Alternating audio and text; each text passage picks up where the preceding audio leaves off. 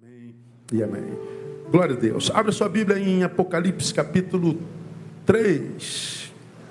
Quero compartilhar uma palavra com os irmãos nessa noite, cujo tema já foi publicado, Laodiceia. Jesus do lado de fora.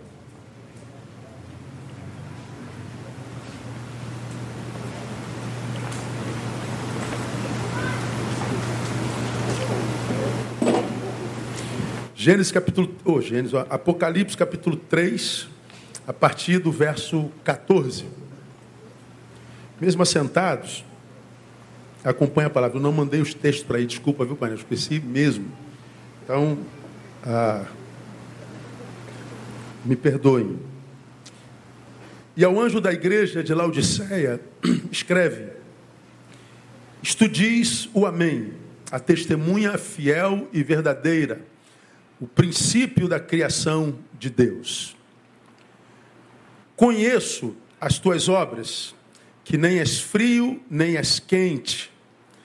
Quem dera fosses frio ou quente. Assim, porque és morno e não és frio e nem quente, vomitar-te-ei da minha boca. Como dizes, rico sou e estou enriquecido e de nada tenho falta, e não sabes que és um desgraçado, miserável, pobre, cego e nu. Aconselho-te que de mim compres ouro provado no fogo, para que te enriqueças, e roupas brancas para que te vistas, e não apareça a vergonha da tua nudez, e que unja os teus olhos com colírio para que vejas. Eu repreendo e castigo a todos quantos amo. Se pois zeloso e arrepende-te. Eis que estou à porta e bato. Se alguém ouvir a minha voz e abrir a porta, entrarei até ele. E com ele cearei, e ele comigo. Ao que vencer, lhe concederei que se assente comigo no meu trono, assim como eu venci e me assentei com meu Pai no seu trono. Quem tem ouvidos, ouça o que o Espírito diz às igrejas. Amém, amados? Eu e você sabemos que o Apocalipse foi escrito por João, que se refugiou na ilha de Pátimos, na perseguição aos cristãos, lá nos primeiros séculos, no primeiro século. E lá na ilha de Pátimos ele teve a visão do Apocalipse. E o Apocalipse começa com uma carta de Cristo as sete igrejas que estavam na Ásia eram igrejas locais. A carta à igreja de Laodiceia é a sétima carta, é a última carta. Eu acho que é, grande parte de nós cristãos, se não lemos o Apocalipse todo, pelo menos as cartas, eu acredito que a maioria de nós já leu. Pois bem, a, a igreja de Laodiceia é a última carta para a qual Cristo revela um conteúdo para João. E João manda para a igreja de Laodiceia. Laodiceia é uma cidade que ficava na região frígia, na Ásia Menor, uma cidade de comércio muito rico, uma cidade que não tinha portos, mas ela tinha estradas que atravessavam Roma e a região ah, de maior movimentação, de maior comércio, de maior economia. Então, ela era uma cidade muito privilegiada por algumas questões que a gente vai desenvolver aqui na nossa palavra. Naquela, naquele, naquele, naquele tempo, tratava-se de uma das cidades mais ricas daquela região frígia. Vocês terem uma ideia, ah, vocês podem é, buscar no Google, nos anais dos terremotos no planeta, você vai ver que no ano de 60, a cidade de Laodiceia sofreu um terremoto que acabou com a cidade. E essa cidade, ela tinha uma economia tão forte, ela era tão pujante economicamente falando naquela época, que ela conseguiu se reconstruir sem ajuda financeira do tesouro romano. Ela não precisou da ajuda da, da, da do, do, império. Era uma cidade é, independente, mas ela era muito rica, ela tinha uma economia muito, muito rica. Era a principal cidade comercial da região na época. Nessa igreja havia, nessa cidade havia uma igreja de Deus, a igreja de Laodiceia. E nessa igreja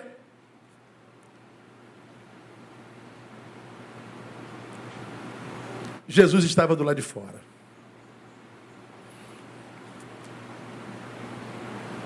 Esse texto de Laodiceia, para mim, é um dos mais pesados dos sete textos que foram mandados para as igrejas. Se você ler as sete cartas, você vai ver que para todas as cartas, com exceção de Laodiceia, há elogio da parte de Cristo. Com essas tuas obras, com essas tuas obras, com essas tuas obras, com essas tuas obras. Numa única igreja, ele não usa com essas tuas obras, mas ele diz: Sei onde tu habitas, que é onde está o trono de Satanás. Então, todas as igrejas têm elogios de Cristo, que é o seu cabeça. Laodiceia não tem elogio nenhum. É a única igreja para a qual Cristo não envia nenhum elogio. Ela só tem acusação. Vários, tantos que a gente não tem nem como pensar num único sermão. Então hoje eu queria é, me prender a esse aqui, que está registrado no versículo 20, onde ele diz: Eis que estou à porta e bato. Se alguém ouvir a minha voz e abrir a porta, entrarei até ele, com ele serei ele comigo. Essa palavra ela não seria tão grave se ela fosse uma palavra, palavra direcionada, por exemplo, ao pastor da igreja, a uma pessoa. A liderança da igreja, algumas pessoas, se ela fosse direcionada para mim ou para você, né? eu abro a porta do teu coração que eu entro. Não, não foi direcionada a uma pessoa, foi direcionada a uma igreja. A igreja de Cristo tem o Cristo do lado de fora batendo na porta. Igreja de Laodiceia, deixa eu entrar. Vocês me puseram para fora. Vocês me excluíram. A igreja é minha, lembra? Ou deveria ser? Então, na sua própria igreja, Cristo está do lado de fora, batendo a porta, esperando que alguém o deixe entrar. Cara, isso é muito, isso é muito forte, isso é muito pesado. Eu acho que a pior coisa acontecer a alguém que se diz de Cristo, irmãos, eu não sei, talvez, é, é estar dentro da casa de Deus sem que o Deus da casa esteja dentro dela. Quando Deus me deu essa palavra, é, eu me lembrei de João capítulo 10, que eu já ministrei aqui e ministrarei nesse ano de novo, que é um texto que, que, que me perseguiu nessas férias direto. Que é um texto que você conhece bem, quando João, movido pelo Espírito, escreve o seguinte: Na verdade, na verdade vos digo, que aquele que não entra pela porta do aprisco das ovelhas, mas sobe por outra parte, é ladrão e salteador. Aí nós falamos para vocês, ele está falando do curral das ovelhas, da igreja, do aprisco de Jesus. E ele diz que aquele que não entra pela porta, mas sobe por outra parte, ou seja, não entrou pela porta, mas entrou. Está dentro do aprisco de Deus. Entrou pela porta, não, ele entrou por outra parte, mas entrou. Bom, se ele não entrou pela porta, ele é o ladrão e salteador. Nesse mesmo capítulo, no verso 10, diz que o ladrão não vem senão para quê? Diga matar, roubar e destruir. Então, João 10, já preguei sobre isso aqui. Aquele que veio matar, roubar e destruir, não está do lado de fora da igreja querendo desenvolver essa missão. Ele está do lado de dentro. Isso é terrível, cara. Aí o versículo seguinte diz: Aquele, porém, que entra pela porta é o pastor das ovelhas. Então, o pastor, ele entrou pela porta o ladrão por outra parte. Então, o que veio matar, roubar e destruir estão dentro. Está dentro. O pastor que cuida das ovelhas também está dentro. A este o porteiro abre, as ovelhas ouvem a sua voz. Ele a chama, chama pelo o nome as suas ovelhas e as traz para fora. Então, quando nós ministramos a palavra, é coisa interessante. O ladrão está dentro, o que quer me matar, me roubar e me destruir. O pastor está dentro, tentando impedir que esse ladrão faça isso comigo, que sou ovelha. ou conosco. Só que o pastor, quando entra na igreja, ao invés de botar o ladrão para fora, o que, que ele faz? Ele leva as suas ovelhas para fora. Quem fica dentro da igreja? O ladrão e seus acerclas. Continua sendo igreja por causa da placa na frente, mas não na sua essência. Porque o pastor já foi embora e as verdadeiras ovelhas também. Existe um que é fake, que se passa por pastor, que se passa por Deus, mas é ladrão. E existem aquelas ovelhas que, por alguma razão, por testemunho, por ausência de conversão de novo nascimento, botaram Jesus para fora, mas continuam congregando. Então esse texto está dizendo, irmão, que é possível que no tempo do fim, na igreja a institucional não tenha mais ninguém de Jesus tenha só fake. Dá para entender a gravidade disso? Dá uma olhadinha para o lado e fala assim: é, Tu não é fake, não, né, irmão? Fala a verdade.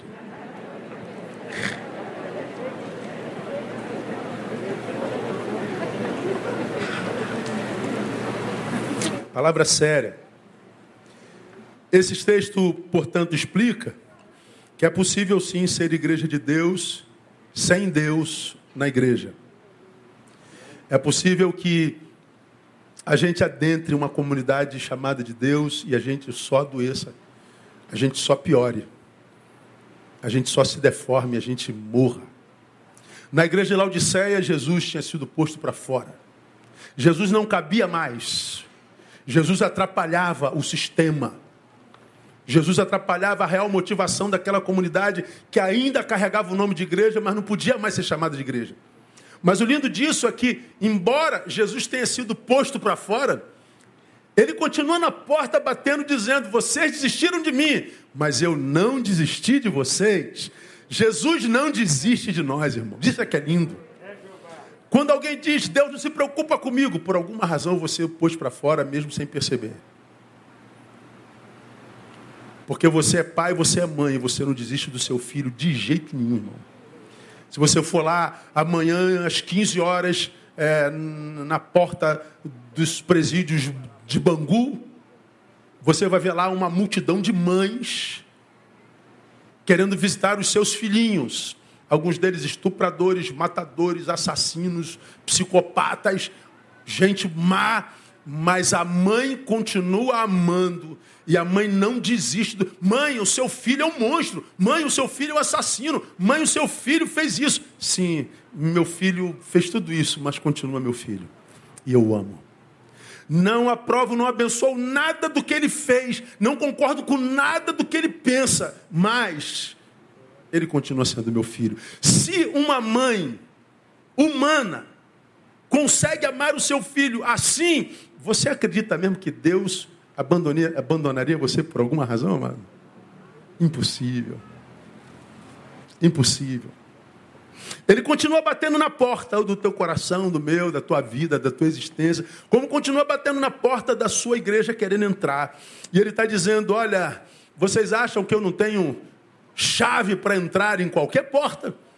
Vocês acham que eu não tenho poder para botar abaixo qualquer porta e entrar na marra? Claro que ele tem mas ele respeita a liberdade que nos deu e a administração que a gente faz do nosso livre-arbítrio. Nem eu posso arrombar a porta do seu coração e entrar, e obrigar você a se ajoelhar diante do meu poder, da minha majestade. Eu posso entrar em qualquer lugar e obrigar a vocês se submeterem ao meu poder, mas eu não faço, eu bato na porta. Isso é lindo, irmão. O pastor entra no aprisco no qual está o ladrão e não tira o ladrão, ele tira as ovelhas.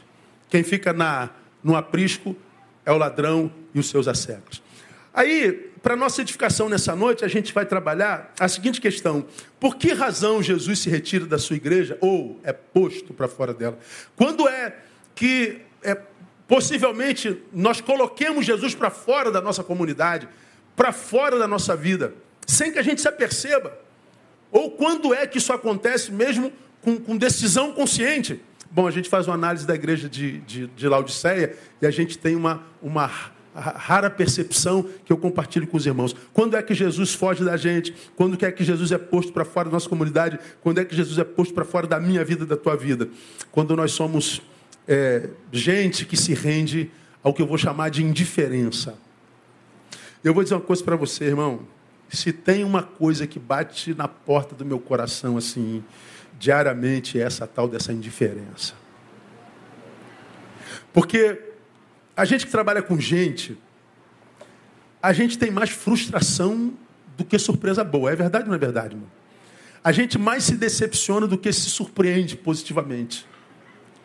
A gente a gente vê tanta barbaridade, a gente vê tanta ingratidão, a gente vê tanta traição, a gente vê tanta dissimulação, a gente vê tanta ingr... tudo que a gente diz, cara, eu, eu não vou continuar fazendo, eu não vou continuar abençoando gente que não valoriza o que você faz de bem para ela. O que nós temos hoje, ah, numa realidade existencial, é a sensação de que, como nunca, o que nós fazemos é lançar pérolas aos porcos.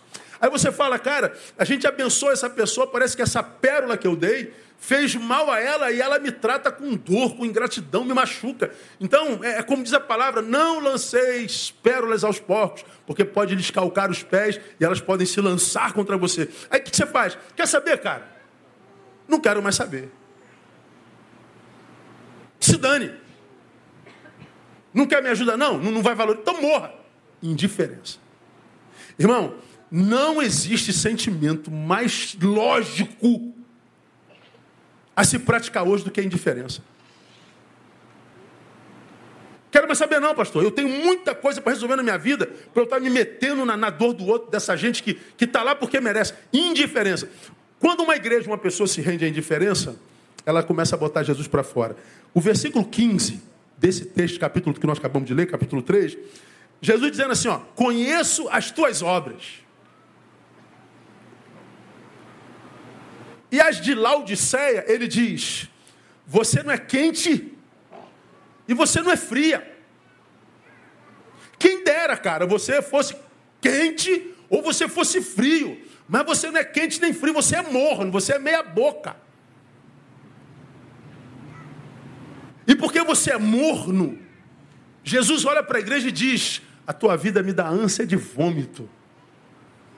Eu olho para você, minha igreja, e sinto vontade de vomitar. E diz mais: vomitar-te-ei. Irmão, o que, que Jesus sente quando olha para você hoje? O que, que Jesus sente quando olha para Betânia hoje? Nem o que, que Jesus sente quando olha para você? Quando a gente lê capítulo 11 de Hebreus, sobre o qual já ministramos aqui também, ele fala de servos e servas que, embora tenham desenvolvido de forma denodada, abençoada a sua fé, contudo não alcançaram a promessa.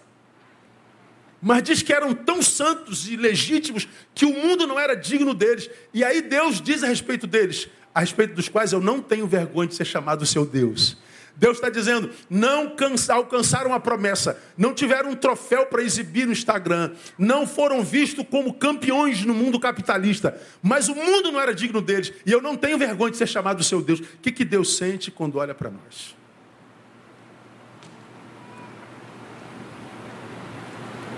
Ele olha para Laodiceia e diz: Você é morna, você não é sim e você não é não você é quase maligna. Porque é o mesmo Cristo que diz, seja o vosso falar sim, sim, não, não, porque o que passa disso é o quê? De procedência maligna. E aí ele diz, porque vocês são mornos, eu vou vomitar vocês. Do que, que Jesus está falando aqui, irmão? Ele está falando de indiferença.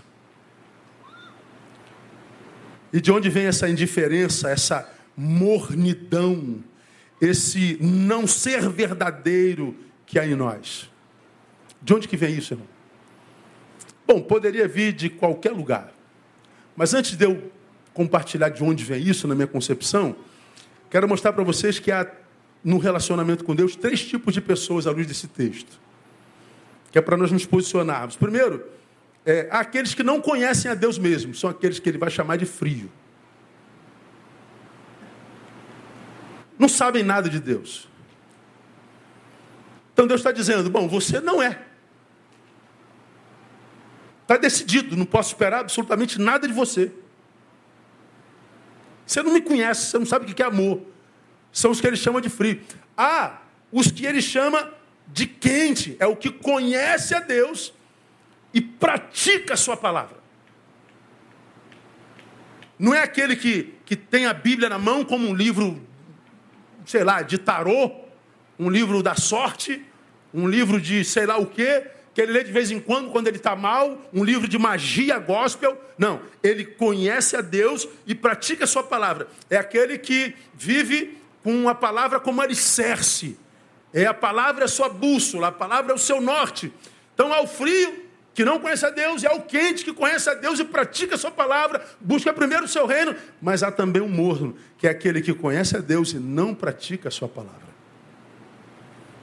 É aquele para quem Deus se revelou e não permitiu que Deus completasse a obra que ele começou, tentando fazer você alguém que não viva para si mesmo, pelo contrário, que negue a si mesmo e pô, se coloque à, à disposição de Deus para que Ele te use como, quando e onde quiser, do jeito que Ele quiser, para que Ele te faça membro do seu corpo.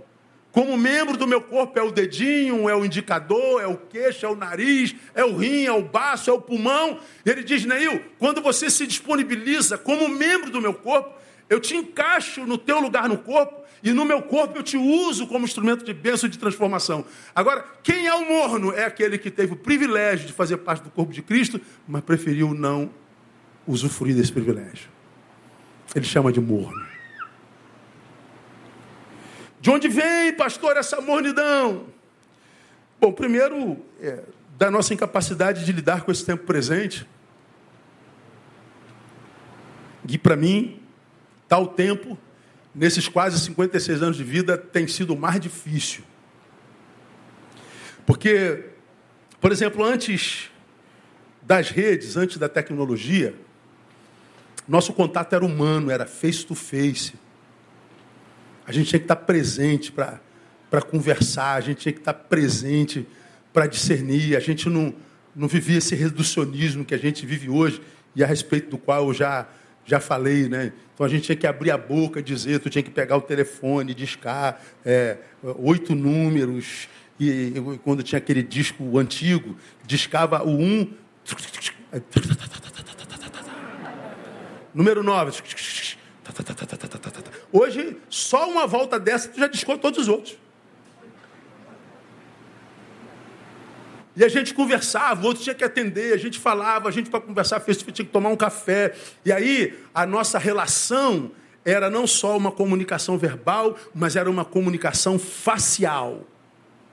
A gente não ouvia só a voz, a gente discernia a, a, a, face, a, o corpo, a gente discernia a tonalidade da voz, como eu já preguei aqui. É, hoje a gente manda um zap e diz: tudo bem, Aí o outro diz, bem. Aí você diz, ok. Ou então faz como eu, tudo bem, pastor? Olha o emoji.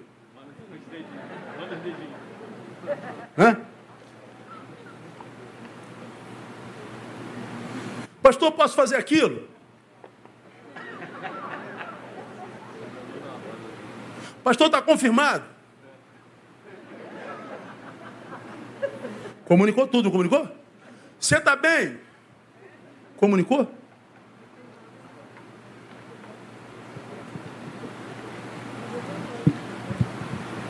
Hoje ligar para alguém é quase uma. Como é que eu diria? É uma invasão. É quase falta de educação. Quando tu lê alguém ligando para você, quer ver? Quem já viu alguém ligando para si e não atendeu? Quem confessa aí, irmão? Ih, é, fulano de tal.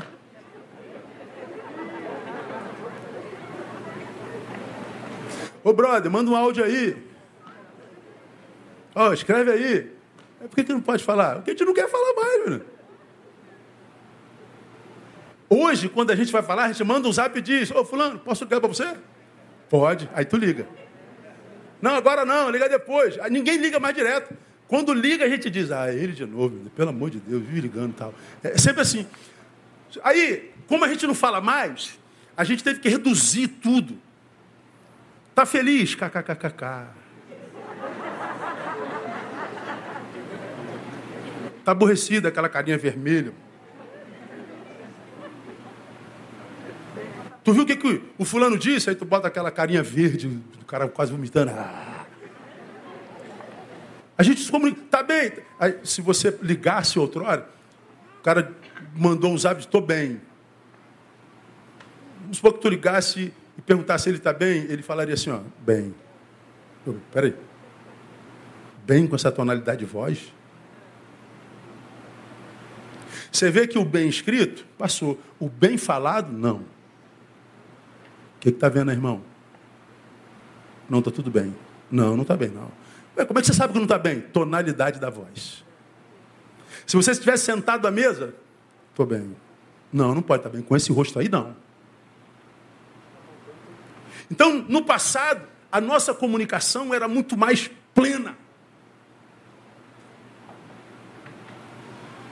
Era muito mais humana. E a nossa humanidade se retroalimentava. Hoje nós estamos intermediados pela rede. Resumimos tudo. E nós vivemos uma vida resumida. Nós não encontramos plenitude em absolutamente nada. E o que, que acontece? Nós vivemos nessa cultura imaginária que quase que certamente nos decepcionamos com alguém. Citei de manhã essa, esse imbróglio que está na rede nessa semana do tal do Arthur Duval. Você acompanhou lá? O cara que foi para a Armênia, Armênia não, a, a Ucrânia, estou igual o Biden, né, dizendo que é. Tá. Aí foi para a Ucrânia e política, né? Vou ajudar os, os pobres, os necessitados, vou para a guerra. Nada, aí tem um áudio dele que vaza dizendo: pô, muita mulher boa, muita mulher maravilhosa, e elas são fáceis porque são pobres. Na fila dos refugiados.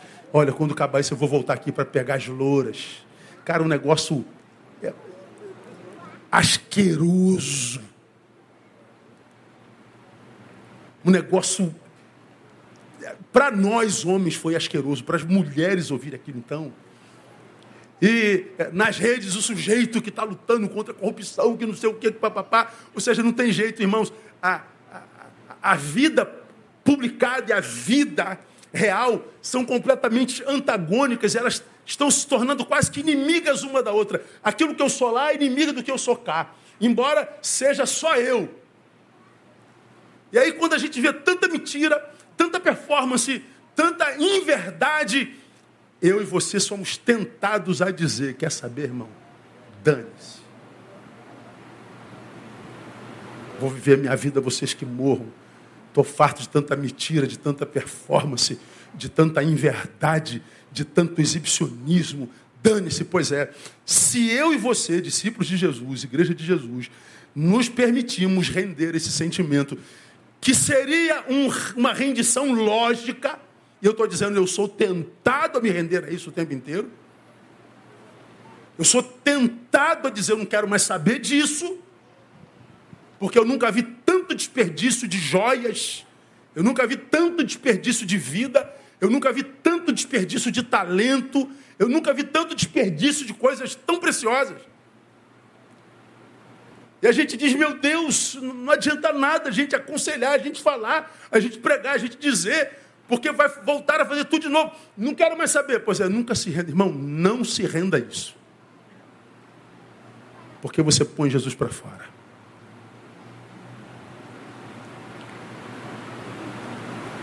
Quando eu e você nos encontramos com Jesus, o melhor, quando ele nos encontrou, vós não me escolhestes a mim, mas eu vos escolhi a vós. Quantos escolhidos nós temos aqui? Diga glória a Deus. Pois é, quando ele nos escolheu e nós nos rendemos à eleição, nós te, temos que nos lembrar que quando nós nos encontramos com Jesus, já preguei sobre isso aqui, nós nos encontramos com o caminho. Ele se define como caminho. Eu sou o caminho. Então Jesus não é o porto onde nós chegamos, é o caminho pelo qual a gente vai. Jesus não é o lugar onde a gente chega, é o novo caminho no qual a gente anda. Nesse caminho, se é Jesus, ele também nos quer usar como caminho. Ele quer nos usar como membros do seu corpo. Ele quer que nós entendamos que quando nós nos encontramos com Ele, nós nos encontramos com Ele não só por causa de nós mesmos, mas por causa de alguém. É por isso que, quando Ele sobe aos céus, diz o texto de Paulo, Ele libera dons aos homens, dons à igreja. Ou seja, Ele libera talento, Ele libera capacitação, mas capacitação do céu. E quando eu penso que quando eu encontrei o caminho, eu recebi o talento, eu recebi e descobri a razão para a qual nasci, se é de verdade que você está no caminho, você sabe que não nasceu para si. Você sabe que o seu dom é teu, mas não é para você. Que o seu talento é teu, mas não é para você. Já preguei sobre isso aqui. Onde é que o professor encontra sentido para a vida? No aluno. Onde é que o médico encontra sentido para a vida? No paciente. Onde é que o profissional encontra sentido? Naquele para quem ele serve. Então, eu me formo em medicina, mas a medicina não é para mim. Onde é que o pastor encontra sentido? Na ovelha.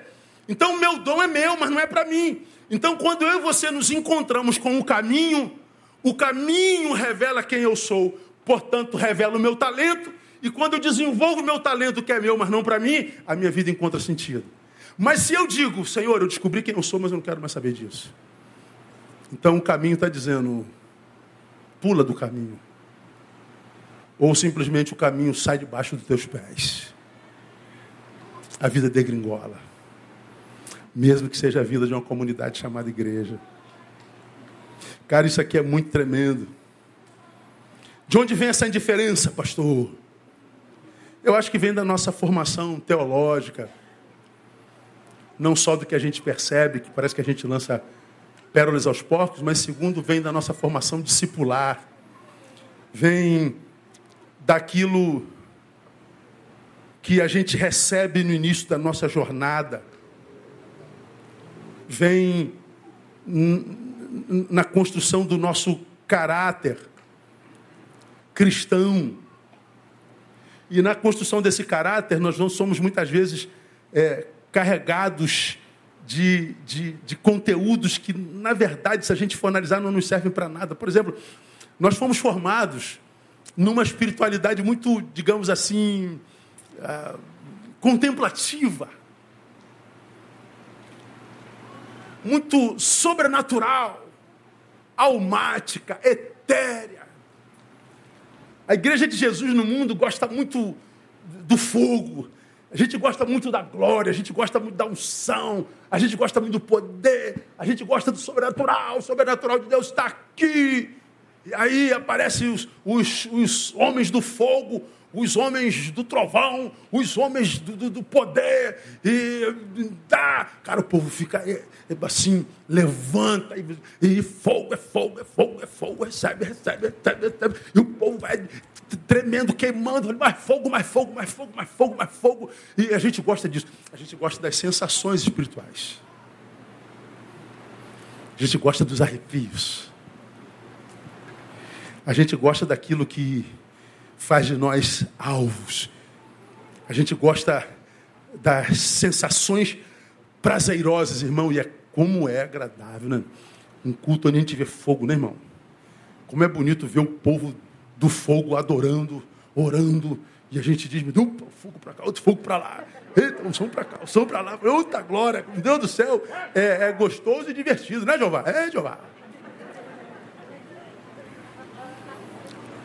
Mas nem todos nós gostamos da espiritualidade que me tira do centro.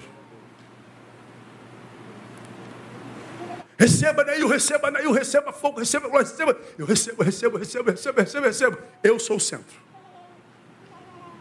Mas quando chega a espiritualidade de Cristo, te tira do centro, te faz flecha.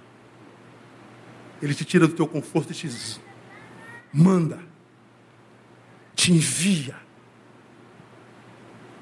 te comissiona, te tira do teu lugar de conforto, te tira do teu prazer e te manda para a miséria, te manda para o miserável, te manda para o necessitado. te manda para aquele que não tem um décimo do que você tem, te manda para as favelas do Rio de Janeiro, te manda para as favelas de Natal, te manda para Gramacho, te manda para os Dalits na Índia, te manda para o Haiti. Ah, essa espiritualidade não é comigo não, pastor. Gosta de queimar. Vai ser queimado. Só aguardar.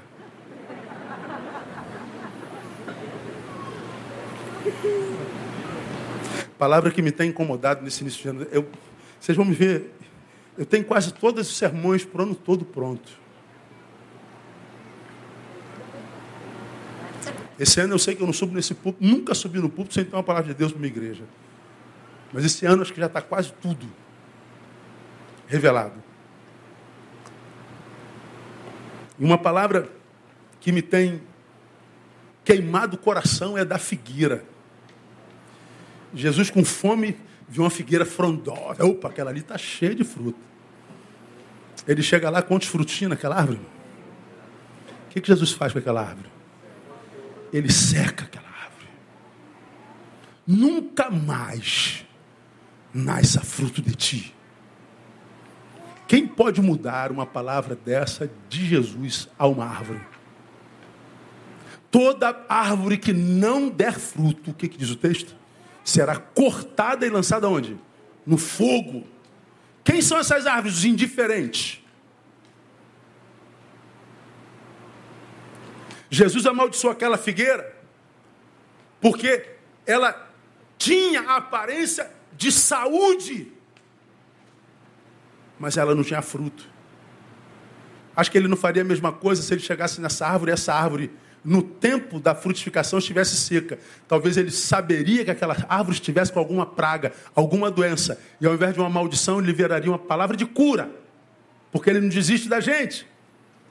Mas o que ele não suporta é ver tanta gente enriquecida e mergulhada na sua riqueza, no seu conforto, tratando o resto da existência com indiferença. Ele pula para fora.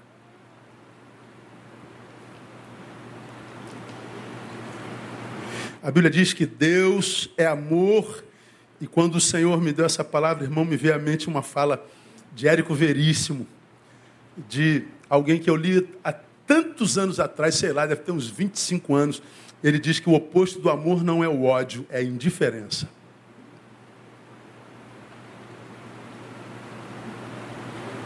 Se isso é verdade, eu creio com toda a minha alma, é melhor um ateu, um incrédulo, confesso, do que um crente sem fervor, do que um crente indisponível. Quem dera você fosse fria, quem dera você fosse um incrédulo, quem dera você fosse um poste, mas pelo menos a tua identidade está revelada. Quem dera você fosse fogo puro, não é porque você parece fogo, mas produz como um gelo, é morno. Eu vou te vomitar. por causa da tua indiferença. Então, meu irmão, a palavra de Deus no teu coração, não permita que essa indiferença tão lógica hoje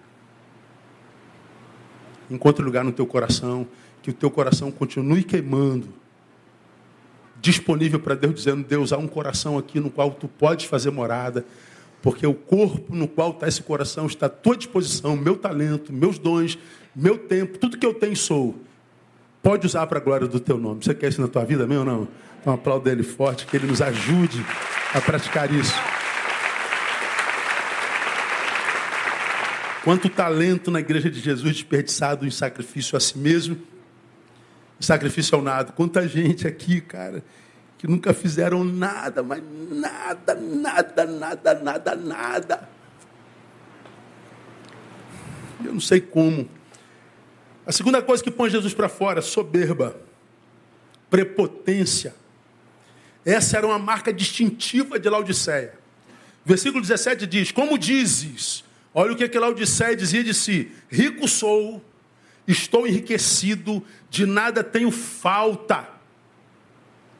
Aí, Jesus ouve o que Laodiceia diz de si mesma, e agora no restante desse texto ele diz o que, que ele pensa sobre essa mesma igreja. E não sabes que és um desgraçado miserável e pobre e cego e nu. Irmão, o original é desgraçado mesmo.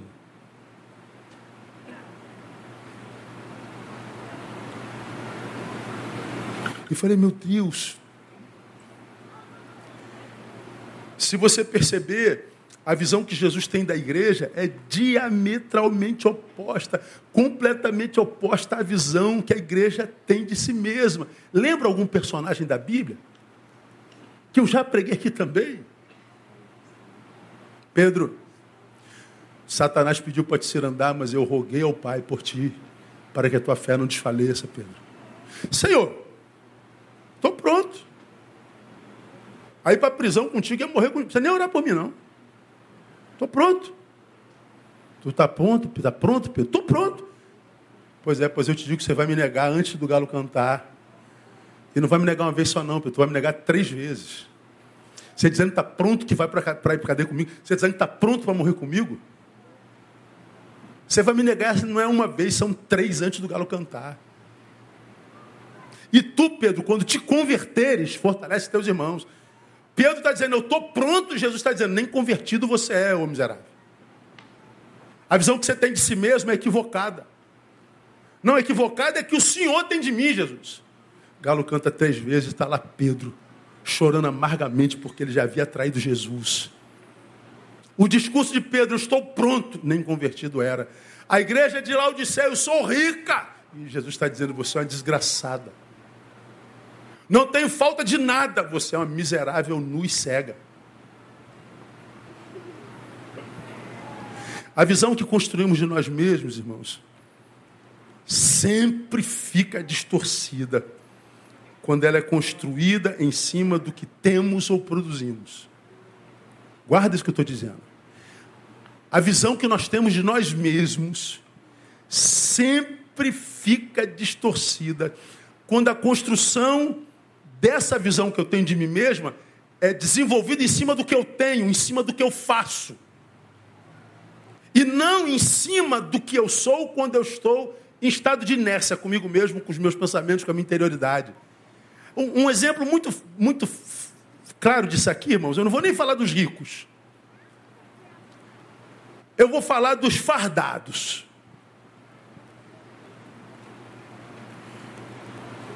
Se há uma instituição que eu respeito nesse estado, é a Polícia Militar do Rio de Janeiro.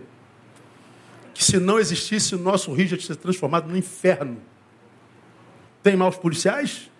Muitos. Mas os maus policiais são a polícia? Não.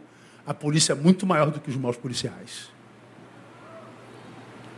Estamos com esse projeto do governador entrando nas comunidades, para tomar as comunidades de novo. Aí aparece alguns policiais invadindo alguns, algumas casas simples e tu vê o cara pegando a televisão, o cara pegando perfume, o cara esculachando a dona. Aí eu fico pensando, meu Deus, o que, que acontece com algumas pessoas quando elas entram dentro da farda, quando elas são revestidas de autoridade?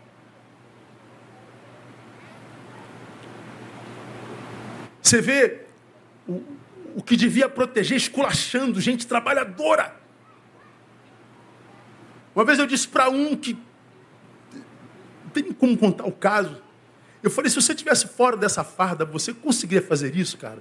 Se a sua esposa estivesse do seu lado, se seu filho estivesse do teu lado, você conseguiria, conseguiria produzir o que você está produzindo revestido dessa autoridade? Ele se calou.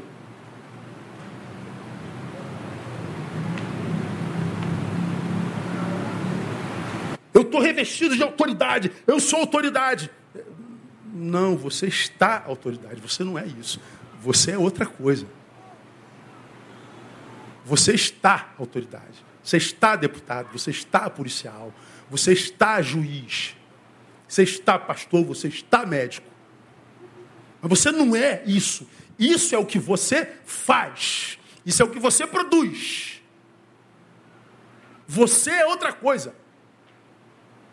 Rico sou, poderoso sou, autoridade sou, tenho, angario, mando. Miserável.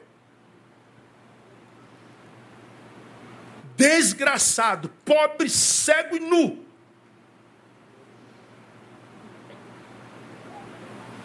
Jesus está dizendo: você não é o que você faz. Você é anterior a isso. O que você faz, no meu caso, eu faço há 32 anos. Mas eu existo antes disso que eu faço. O que você faz, você faz há 20, 30, 40, 50 anos. Mas você é antes disso que você faz. Agora, quando nós construímos a nossa imagem em cima do que eu faço, certamente a minha imagem, a, a minha autoimagem está des, distorcida, está equivocada.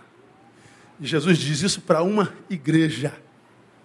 Laodiceia é a única igreja que não recebeu nenhum elogio de Jesus. Agora, olha que coisa interessante. Coincidentemente, é a única das sete que acha que prosperidade é sinônimo da bênção de Deus e que prosperidade é sinônimo de sucesso.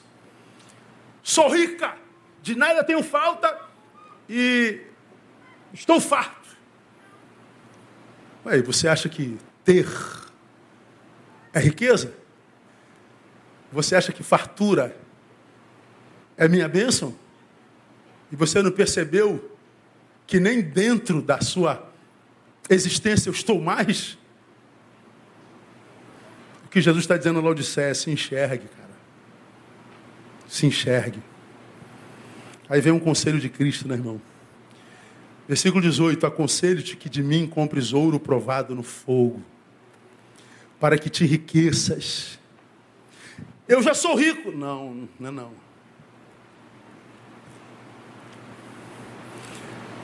Você não possui o que diz possuir, você é possuído por isso. O que te aconteceu depois que você enriqueceu, que você foi possuído pelo que possui. Você foi possuído pela tua autoridade, você foi possuída pelo teu cargo, você foi possuído pelo que você faz. Você se deformou. E roupas brancas para que te vistas e não apareça a vergonha da tua nudez, e que unja os teus olhos com colírio para que vejas. Laodiceia, irmãos, era um, um centro bancário da região, era o centro econômico por isso que Jesus pega a cultura da cidade, uma cidade rica economicamente falando, e Jesus diz assim: compre de mim ouro provado no fogo. O ouro que você tem não é o meu. Você precisa da riqueza que vem de mim. Então a riqueza que aqui é falada não é aquela cujo símbolo é o dinheiro. Ele está falando de riquezas, de coisas que o dinheiro não compra. Há coisas que o dinheiro não compra. E é disso que você tem que se enriquecer. Porque se o que você tem, o dinheiro compra, você continua desgraçado, você continua miserável. E quantos de nós estamos abandonando as riquezas que Cristo pode nos dar para conseguir a riqueza cujo dinheiro é o símbolo maior? Aí a gente consegue a bendito dinheiro, a gente consegue a bendita riqueza, e aí a gente perde todas as riquezas que nós tínhamos quando nós não tínhamos dinheiro. E a gente lá do auge do nosso dinheiro diz, eu era feliz, diga aí. Eu não sabia. Acontece isso ou não acontece, irmão?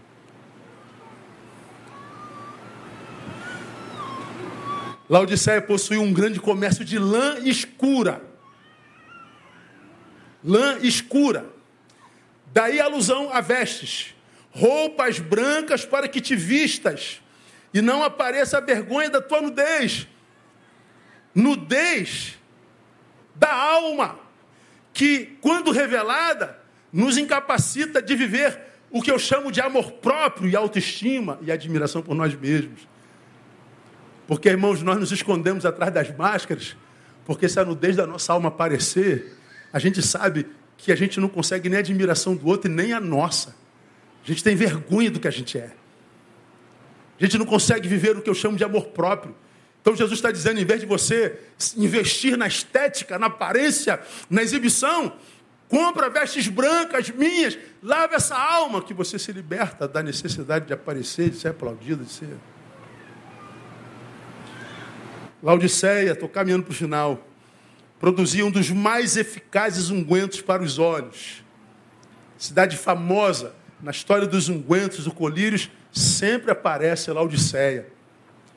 Aí Jesus vem e usa essa, essa figura e diz: compre de mim colírio, que unja os teus olhos com colírio, para que vejas. O que Jesus está dizendo para a igreja, para que tu vejas com os olhos espirituais, para que você deixe de se iludir com a miragem de um oásis nesse mundo desértico e cheio de ausência de sentido. Quantos discípulos de Jesus, irmãos, ludibriados pela miragem que esse mundo é, pela miragem da felicidade, a miragem do sucesso, a miragem do falso intelectismo, miragem, tanta gente deixando a vocação, tanta gente deixando o altar, tanta gente trocando as riquezas de Deus por essa miragem que está aí. Miragem, miragem, miragem. A, a ausência de sentido. Eu me lembrei de Shakespeare, até uma fala de Shakespeare, que ele fala assim: você fala uma quantidade infinita de nada. E nós vivemos um tempo de uma quantidade infinita de nada. Fala, fala, fala, fala, não diz nada. Exibe, exibe, exibe, não convence-se nem a si mesmo. Hoje é muito comum você ver os que vivem em rede, os que têm milhões de seguidores, dizendo: vou me ausentar na rede por questões emocionais, vou cuidar da minha cabeça, vou cuidar das minhas emoções, porque estão todos loucos estão todos sustentando uma imagem mentirosa, todos sustentando uma felicidade mentirosa, todos sustentando um engajamento com minorias mentirosas, todos sustentando uma espiritualidade mentirosa, uma fé mentirosa, uma mentira. E como eu já preguei aqui, quando eu vendo uma mentira e essa mentira é comprada como verdade, todas as minhas forças serão para sustentar essa mentira aqui. E ser o que você não é, cansa. Jesus está dizendo: compre meu colírio, filho, para que você se enxergue como de fato é e não através dos olhos dos que te admiram sem te conhecer. Estávamos em São Paulo, numa grande igreja, o maior evento de jovens do, do Brasil, dizem. Como Deus visitou aquele lugar com a palavra, terminei de pregar, eu um negócio muito grande, assim, gigantesco. Vem um pessoal da, do evento e vem tirando a gente. Eu falei, pô, eu gosto de falar com o povo. Tem um monte de gente que vem só para falar comigo e tal. Não, não, não, não pode não, pastor, pode não. Aí foram tirando a gente, aí quando nós chegamos no corredor, tinha uma multidão. Pastor, só uma foto, só uma foto. Aí eu falei, deixa eu falar aqui com o povo aqui rapidinho. Não, não, senhor não pode, não. Calma aí rapidinho. Tal. Aí, cara, uma multidão querendo tocar, querendo fotografar, que deu medo. E todo mundo acossando a gente. E o pessoal do evento tirando a gente. E o segurança do entorno. Eu falei, meu Deus.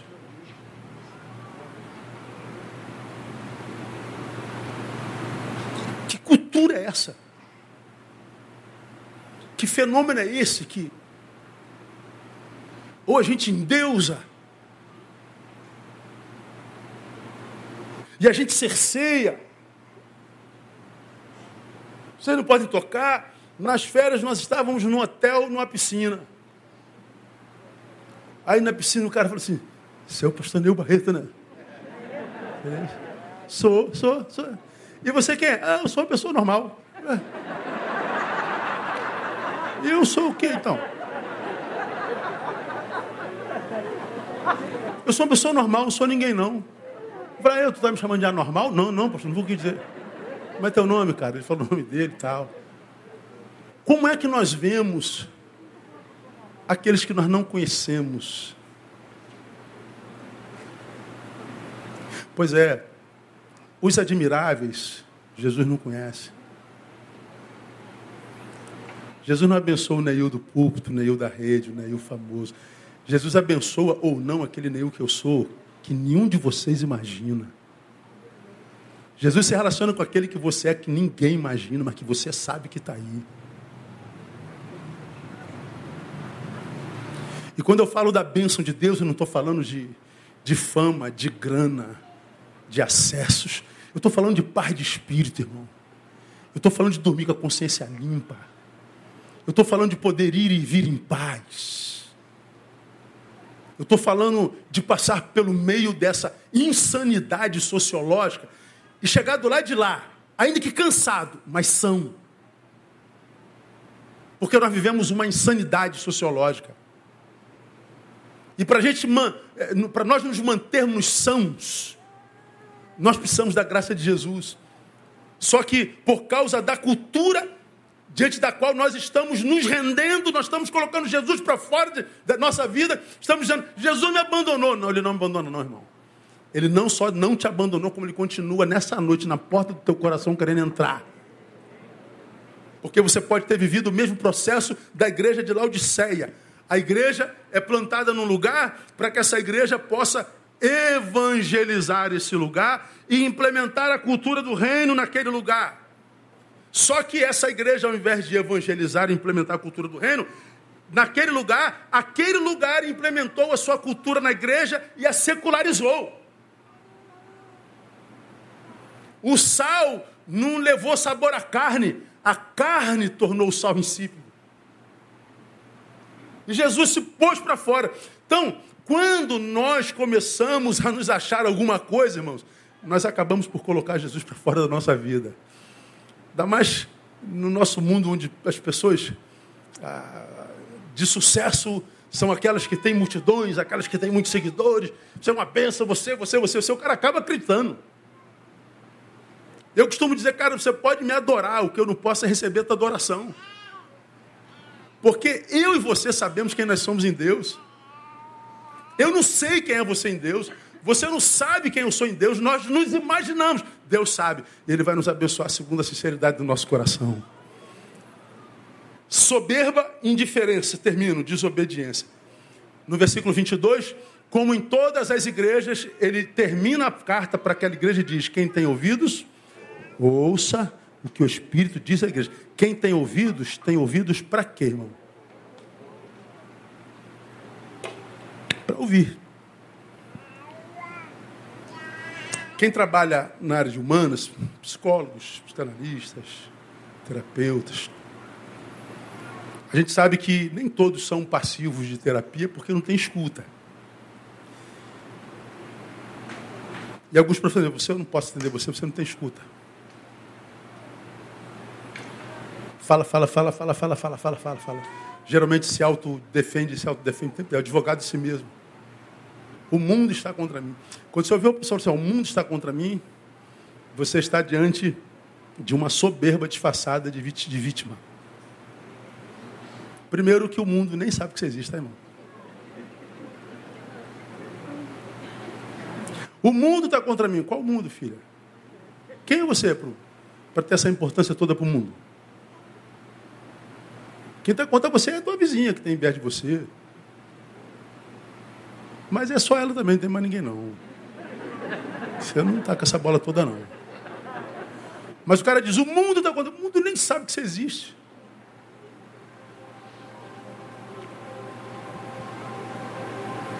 Vou tomar essa vacina não. Porque estão colocando chip em mim para saber onde é que eu vou, com quem eu falo. Ah, que tu vai no, no, comer o podrão ali no, no, no campo da malha.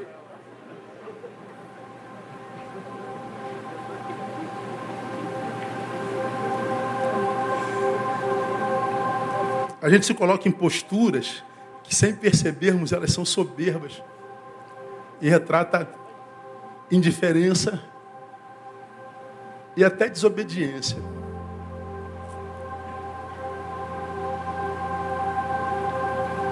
Eu tenho tantas vontades, irmãos, que eu sei que eu nunca jamais vou poder realizar, porque o Evangelho não me permite.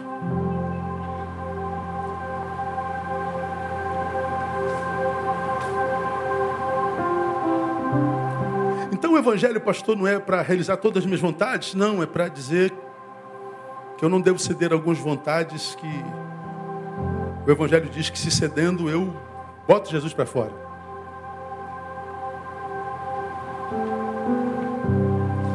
então, pensando analiticamente, viver o Evangelho é viver com carências. É isso mesmo. Certinha a tua análise. Aí vem Pedro e diz: lança sobre ele as vossas ansiedades, as vossas carências, porque ele tem. Então ele está dizendo: você vai ver com carência, Neil? Vai, mas quem vai suprir é Deus. E ele diz: todas elas.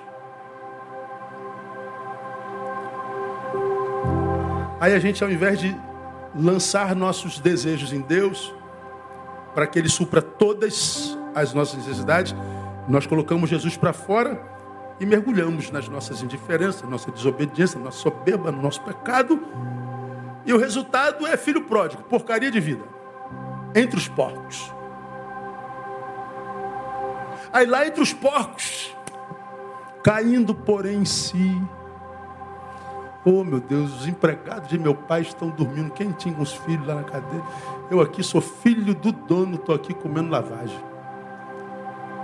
Caiu em si que, que o Evangelho quer conosco? E por que, que o Evangelho põe uma parábola como o filho pródigo? Para que você caia em si antes de chegar na porcaria de vida. Porque no filho pródigo deu certo. Mas a gente sabe que, na realidade, quando as cortinas se fecham, o que sobra não é e eles foram felizes para sempre. O que sobra é tragédia, é lágrima, é dor. Então o Evangelho é preventivo. Por que, que Deus nos deu essa palavra hoje? Porque você vinha. Eu não faço a menor ideia de quem é você. Mas Deus sabe que de alguma forma você está pondo Jesus para fora. E Ele está dizendo: meu filho, eu não desisti de você. E Ele está dizendo: se você está ouvindo o Espírito Santo hoje, ouça. Ouça o que Ele diz à igreja. E diga para o Espírito Santo: Senhor, eu estou voltando. Eu quero voltar para casa. Espírito Santo, eu quero Jesus em casa de novo. Deus, eu quero ser tua casa. Porque quem habita em mim hoje é a tristeza, é a indiferença.